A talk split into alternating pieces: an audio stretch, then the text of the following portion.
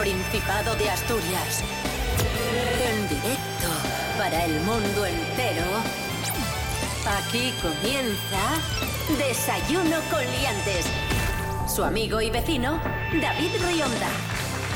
Hola, hola, buenísimos días Asturias. Hoy es martes 8 de agosto de 2023, son las 10 y media de la mañana. Aquí arranca Desayuno Coliantes en la sintonía de RPA, la radio autonómica de Asturias. Rubén Morillo, muy buenos días. Buenos días, David Rionda, buenos días a todos y todas. ¿Qué tal? ¿Cómo estáis?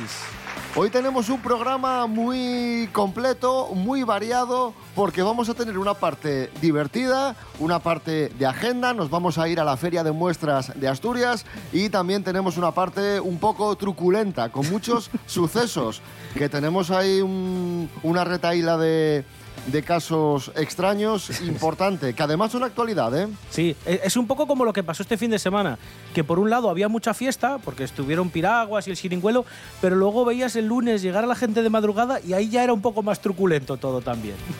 ay, ay, ay, ay, ay, ay, ay. Desayuno con liantes, ay, lere, lere, lere.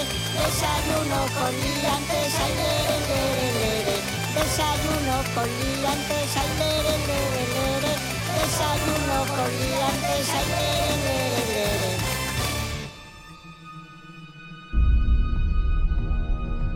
Comenzamos, nos vamos en primer lugar a Tailandia con una noticia que ha inundado las redes sociales y que nos ha dejado a todos de piedra. Y es que el hijo del actor Rodolfo Sancho, Rodolfo Sancho, hijo de Sancho Gracia, por tanto el nieto de Sancho Gracia, ha sido acusado de descuartizar a un colombiano en Tailandia.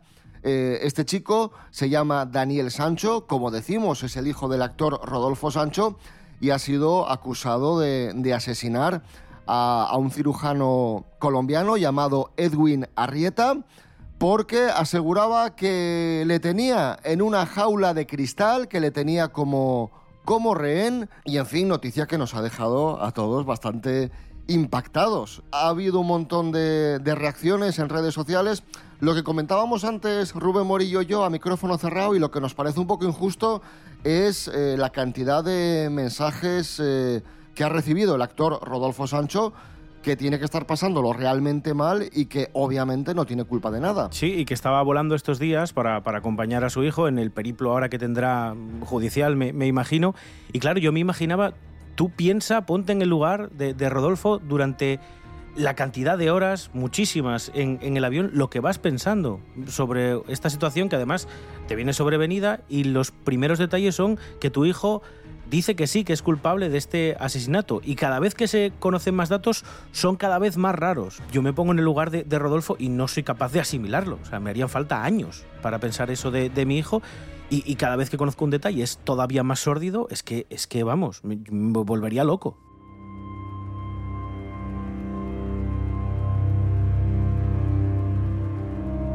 Y sórdido es el caso Mario Biondo, que ha vuelto a ser actualidad por el estreno de un documental en Netflix sobre, sobre este suceso tan extraño. Vamos a resumirlo muy rápidamente, aunque seguramente estaréis al tanto de lo que sucedió.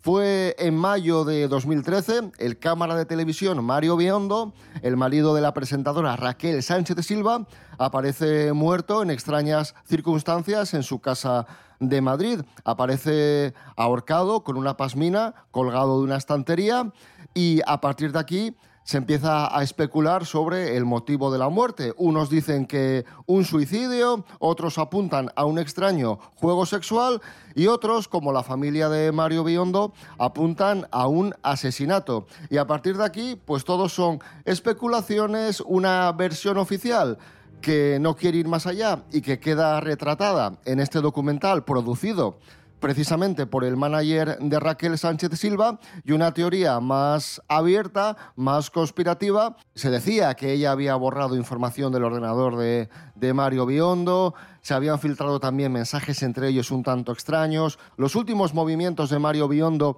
esa noche también eran un poco extraños, pasándose por un burdel, eh, comprando cocaína, en fin. No pasaría nada si fuese un caso raro de, pues no se sabe muy bien si suicidio o asesinato, y quedaría todo ahí, investigaría la policía y ya está. El problema está en que Raquel Sánchez Silva, por sus apariciones públicas, no parecía la viuda de una persona que ha fallecido en unas circunstancias muy, muy raras. Recordemos que pocos días después aparecía anunciando un teléfono móvil como si nada hubiese pasado, se fue de vacaciones pocos días después. También es verdad que cada uno lleva el duelo, también es verdad que cada uno lleva el duelo como quiere y como puede. ¿eh? Sí, pero, pero es raro. Y luego en, en, en las declaraciones en el juzgado comete un, montón de, imprecisiones, se contradice a sí misma en varias ocasiones. Entonces, claro, hay mucha gente que sospecha, sobre todo la familia de Mario, que no tuvo toda la comunicación ni fue la mejor comunicación en los peores momentos, ¿no? Cuando se enteran que su hijo ha fallecido, Raquel Sánchez Silva parece como que no ocultar, pero sí como va dando pasos por delante, tomando decisiones prácticamente sin consultárselo a la familia. Y yo entiendo que pues la familia de, Mario viendo estuviese un poco mosca, diciendo, uy, aquí a lo mejor hay gato encerrado. Bueno, vamos a saber exactamente qué es lo que ha dicho la, familia de Mario Biondo y por qué se ha tomado tan mal este documental de, de Netflix. Nos lo cuenta María Álvarez. Buenos días, María. Pues efectivamente, chicos, la familia de Mario Biondo ha reaccionado al estreno del documental de Netflix que aborda la muerte de este cámara de televisión, si recordáis, ex marido de Raquel Sánchez Silva, que en 2013 apareció ahorcado en el domicilio que compartía con la presentadora. Los investigadores sostienen que el joven de 36 años se suicidó, pero la familia sospecha que fue asesinado. Ahora el caso se reabre, pero no donde reclaman los familiares, ¿eh? Lo hace en Netflix con el estreno de las últimas horas de Mario Biondo.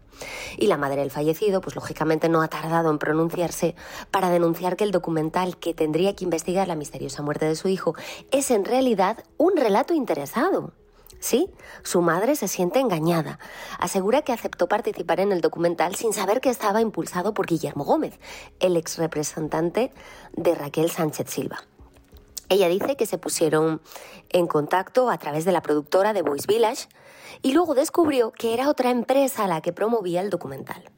Y abro comillas. Poco después de ser entrevistados y cuando su colaboración ya había finalizado, Santina y Pipo, es decir, los padres, descubrieron que la producción del documental había pasado a ser realizada por la empresa Manguera Films, uno de cuyos responsables directos era y sigue siendo Guillermo Gómez, el ex-manager de Raquel Sánchez Silva, viuda de Mario Biondo, cierro comillas. Bueno, pues nada, chicos, resumiendo, que la familia de Mario Biondo critica los engaños, entre comillas, del documental de Netflix en un comunicado y va a estudiar las medidas.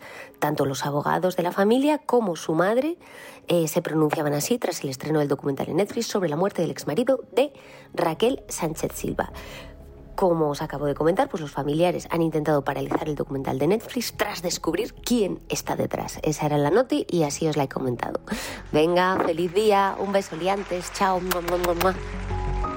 Bueno, Rubén Morillo, dejamos ya los asesinatos, los sucesos y hablamos de asuntos mucho más agradables, hablamos de teatro. Sí, sí, porque la muestra de teatro de Lugones va a contar con cinco representaciones este año, que celebra ya su 36 edición. Va a tener lugar del 21 al 29 de agosto en el Centro Polivalente Integrado de la localidad. Y los espectáculos van a estar dirigidos para todos los públicos. También va a haber una obra infantil sobre el jorobado de Notre Dame y el director de la muestra asegura que esta edición supone un recorrido por toda la historia del teatro, desde Macbeth, por ejemplo, hasta obras mucho más modernas y contemporáneas. Por cierto, hay un abono mensual para quien quiera ver todas las representaciones, que incluyen pues, géneros distintos y que sale un poquitín más económico. Vamos a escuchar a responsables del certamen y del ayuntamiento hablándonos de lo que vamos a poder encontrarnos en esta edición. Una convocatoria del teatro en Lugones, que ya es un clásico, y en el que vienen varias compañías de Asturias. En este caso, y en excepción, eh, que nos viene una compañía que, con motivo de su 40 aniversario, viene de Madrid y estará en esta convocatoria. Va a ser una muestra muy variada donde hay desde tragedias como Macbeth, dramas como lo que hace eh, Mamel eh, y luego de humor, un humor absurdo como es el de Cambaleo. Bueno, pues recordamos la muestra de teatro de Lugones del 21 al 29 de agosto en el Centro Polivalente de Lugones. Se antoja interesante este mes de agosto en Asturias, con muchas actividades culturales, con mucho ocio, con mucha fiesta y también con mucho calor y, y mucha playa. Este verano podemos acercarnos a, a las playas asturianas, que ya sabéis que son magníficas, que tenemos una calidad del agua excelente y vamos a descubrir cuáles son las playas asturianas con el agua más caliente, para los que seáis un poco frioleros. Lorena Rendueles, buenos días. Buenos días, liantes. Este mes de agosto la temperatura del agua en nuestras playas será más cálida. Según la Agencia Estatal de Meteorología, algunas de nuestras playas alcanzarán los 25 grados. Si buscáis las zonas donde estará más calentita, podéis escoger San Lorenzo en Gijón, Sibares, Candás y Santa Marina del Banco.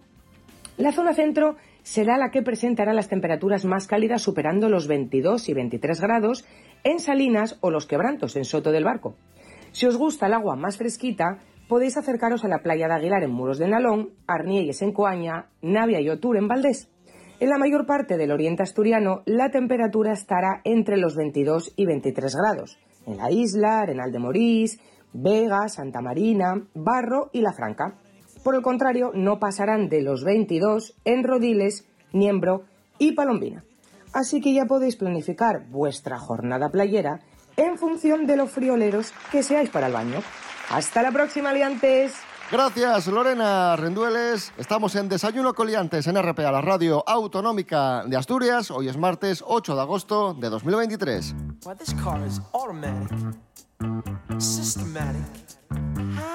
hydromatic.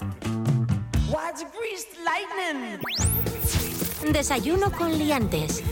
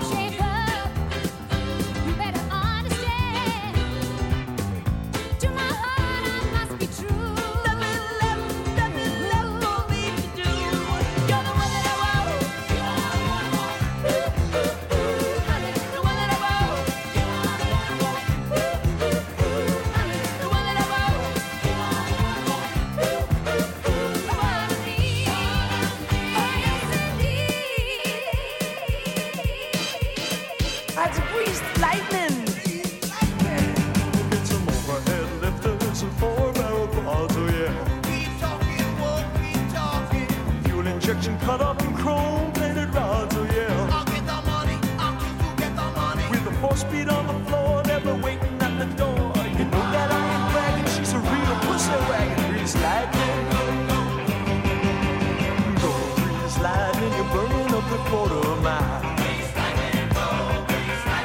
Go grease lightning, you're coursing through the lap trials. You are supreme, the chicks are cream.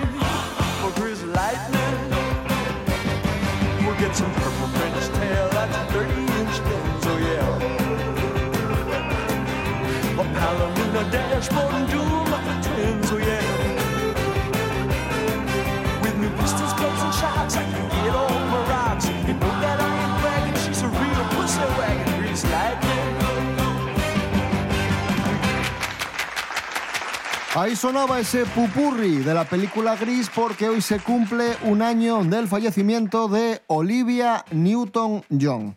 Y seguimos hablando de cine en Desayuno Coliantes, hoy martes 8 de agosto de 2023, porque hoy es el Día Mundial del Gato.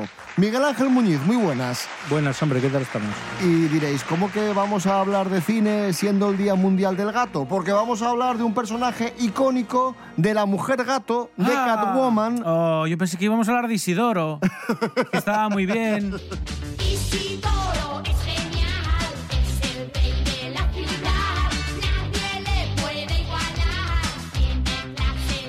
Catwoman, eh, Miguel Ángel Muñiz, que es un personaje que nace junto a Batman, es la, antítesis de, de Batman, pero a la vez quizás sea lo interesante, es el interés amoroso de Batman. Sí, a ver, nace más o menos, pues yo creo que como el año 40 o 41, o sea, muy poco después de, de aparecer Batman en el año 39, yo creo que un año o igual un poco menos ya, ya había aparecido Catwoman, que al principio era simplemente una ladrona de joyas que se ponía como un antifaz negro, pero que la mayoría de sus historias iba vestida normal.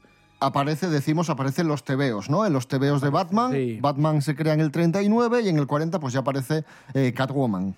Sí, más o menos eso, ya te digo, entre pues igual un año y pico de la primera publicación ya, bueno, evidentemente había estado el Joker y el Pingüino, un montón de personajes, y aquí yo creo que es una de las creaciones más, más impactantes de, de los cómics de Batman, porque aparte de que dio para muchas encarnaciones diferentes del personaje, es como que en la cultura popular ha tenido como mucho impacto también, ¿no? Tuvo una primera aparición en la, en la serie de los 60, ¿no? De, Batman, que protagonizaba Dan West, interpretada por varias actrices, ¿no? A lo largo de las temporadas, y otra distinta para la, para la película. Y bueno, yo creo que ese es como el primer contacto a nivel de cultura popular con el personaje para la gente, ¿no? Que ya tiene sus características muy definidas, ese traje negro, el antifaz, las, las, las garras, el Muy, guante. muy icónica y, y muy interesante también por eso que decíamos, ¿no? Que ella también juega un poco con esa ambigüedad, es un poco mala, un poco buena, o actúa mal pero tiene buen corazón, no sé, hay un poco ahí, hay una dualidad interesante en ella, al igual que la hay en Batman, claro.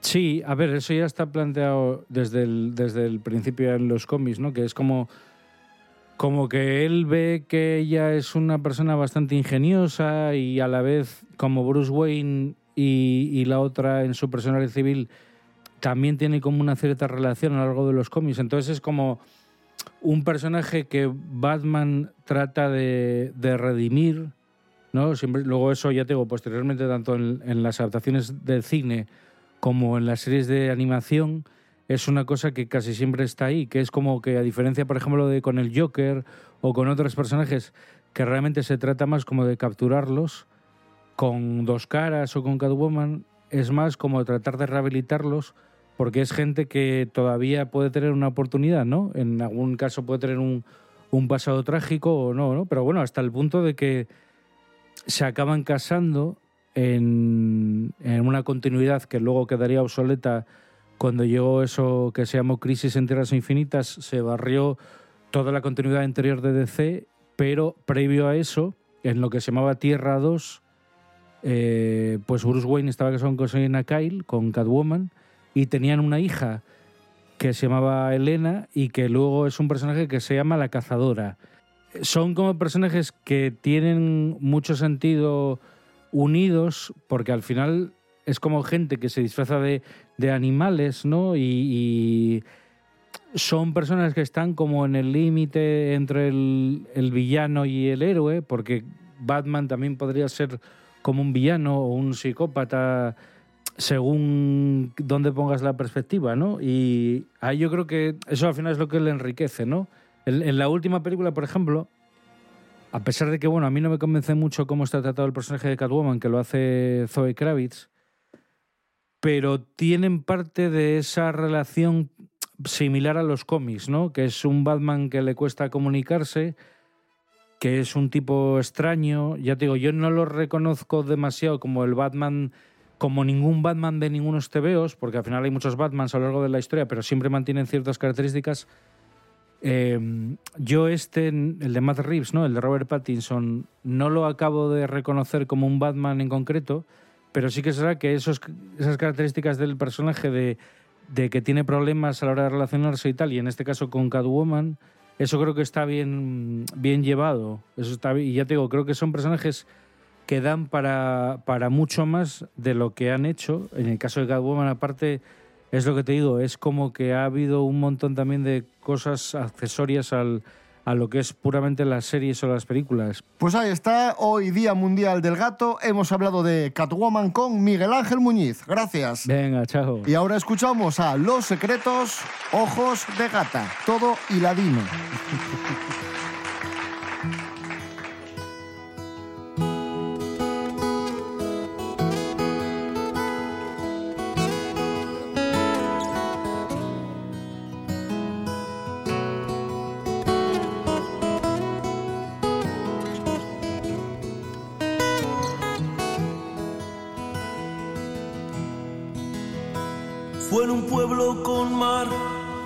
noche después de un concierto. Tú reinabas detrás de la barra del único bar que vimos abierto. Cántame una canción al oído, sirvo y no pagas. Solo canto si tú me demuestras que es verde la luz de tus ojos de gata. Loco porque me diera la llave de su dormitorio. Esa noche canté al piano del amanecer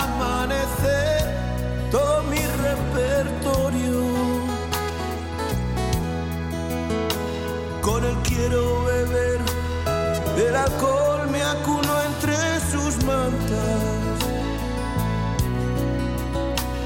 Y soñé con sus ojos de gata, pero no recordé que de mí algo esperaba.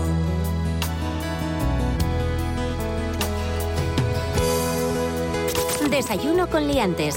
Con David Rionda y Rubén Morillo. Seguimos en Desayuno Coliantes en RPA, la radio autonómica. Estos días, Feria de Muestras de Asturias, otra de las citas ineludibles del verano. Serapio Cano Bayer, buenos días. Hola, buenos días, señoras y señores, ¿qué tal? ¿Has estado en la feria?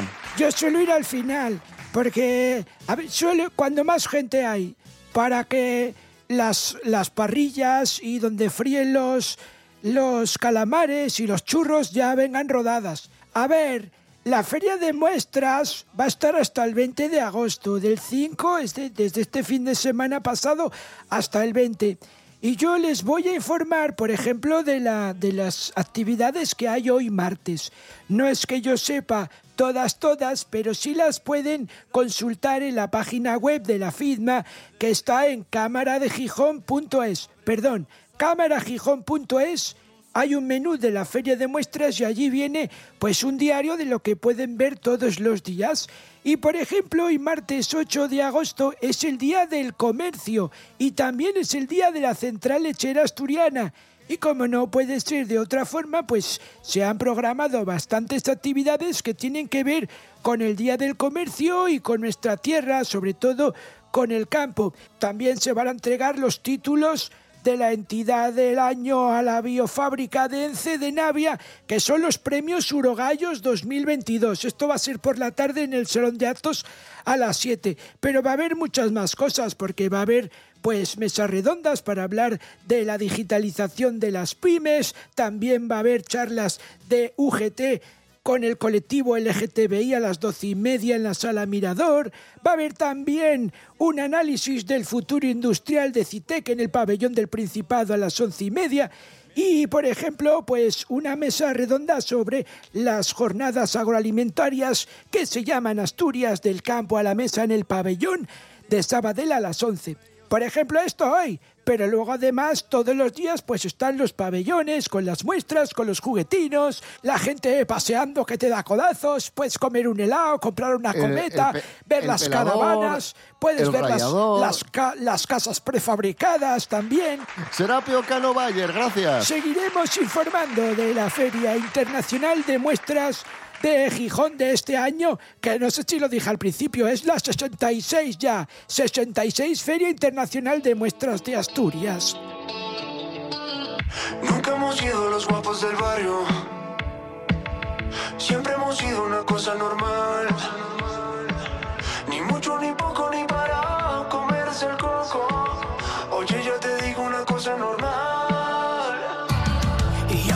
Vamos a cerrar el programa de hoy con noticias musicales. Ahí está sonando lo nuevo de Hombres G. Pedro Piqueras, buenos días. ¿Qué tal? Muy buenos días, terroríficos, aterradores, pavorosos también, si quieren. Y como no, como siempre, asquerosos y putrefactos días. Pues sí, tenemos nuevo trabajo de los hombres G, como si fuese el nombre de una bomba, la bomba tipo G que arrasa el globo terráqueo, pero no, es el grupo musical de los hombres G que del rosa al amarillo es el título que han elegido para este nuevo proyecto, este tramo Es otro, es otro recopilatorio, ¿no? Sí, ¿recuerdan ustedes? eh, eh, bueno, pues eh, del rosa al amarillo se va a llamar. Es, es un nuevo proyecto. Me estoy liando un poco porque yo estoy, pe- estoy pendiente de que caiga ya el meteorito. Estoy de reojo mirando por la ventanilla. Y en este nuevo trabajo del rosa amarillo se van a incluir sus éxitos con un disco extra con versiones de sus canciones y colaboración de invitados que nacieron y crecieron con la música de los hombres G. Por ejemplo, Morat, los colombianos Morat, este grupo, participan en el primer avance que es el que ya se está pudiendo escuchar, que es el ataque de las chicas cocodrilo. Solo soy en risas, tengo que colgar. Has sido tú,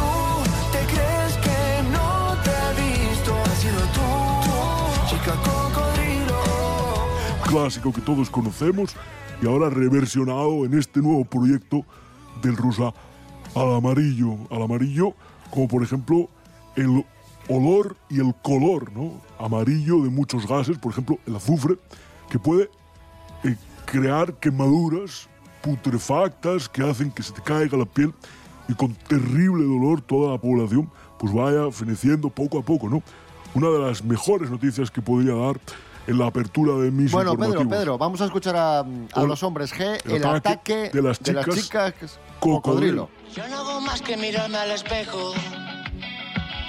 Y yo la verdad no me encuentro tan guapo. Me encuentro simpático, un poco maniático, quizá de este lado un poquito mejor. Pero ya te digo, no sé lo que pasa. Cartas. Llaman a mi casa y luego no hablan. Solo soy en risas, tengo que colgar. Has sido tú, ¿te crees que no te he visto? Has sido tú, chica cocodrilo. Pedro Piqueras, eh, siguiente noticia y última noticia ya. Eh, ¿Por qué es noticia Shakira? Bueno, ah, ha aparecido un spot de televisión y hay muchos que alaban su capacidad para mimetizarse o adaptarse a diferentes ritmos. Ha aparecido eh, en una versión de una canción de Lalo Rodríguez, el Devórame otra vez. Esta canción aparece en un spot de televisión que vamos a escuchar, en el que Shakira también canta parte de esta canción. Atentos.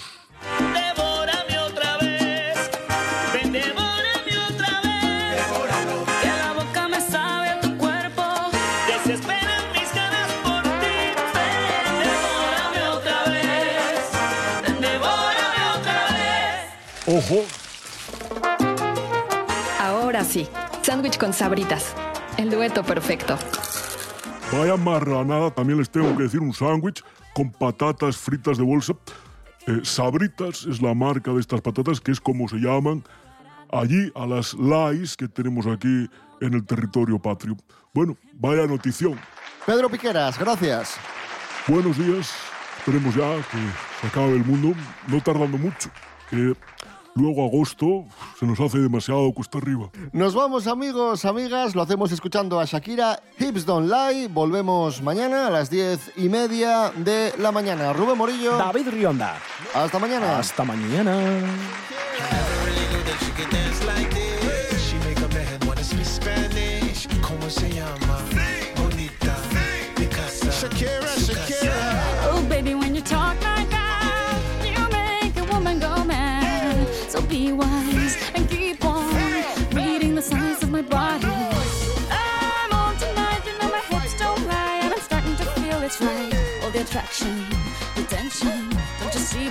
This this is perfection.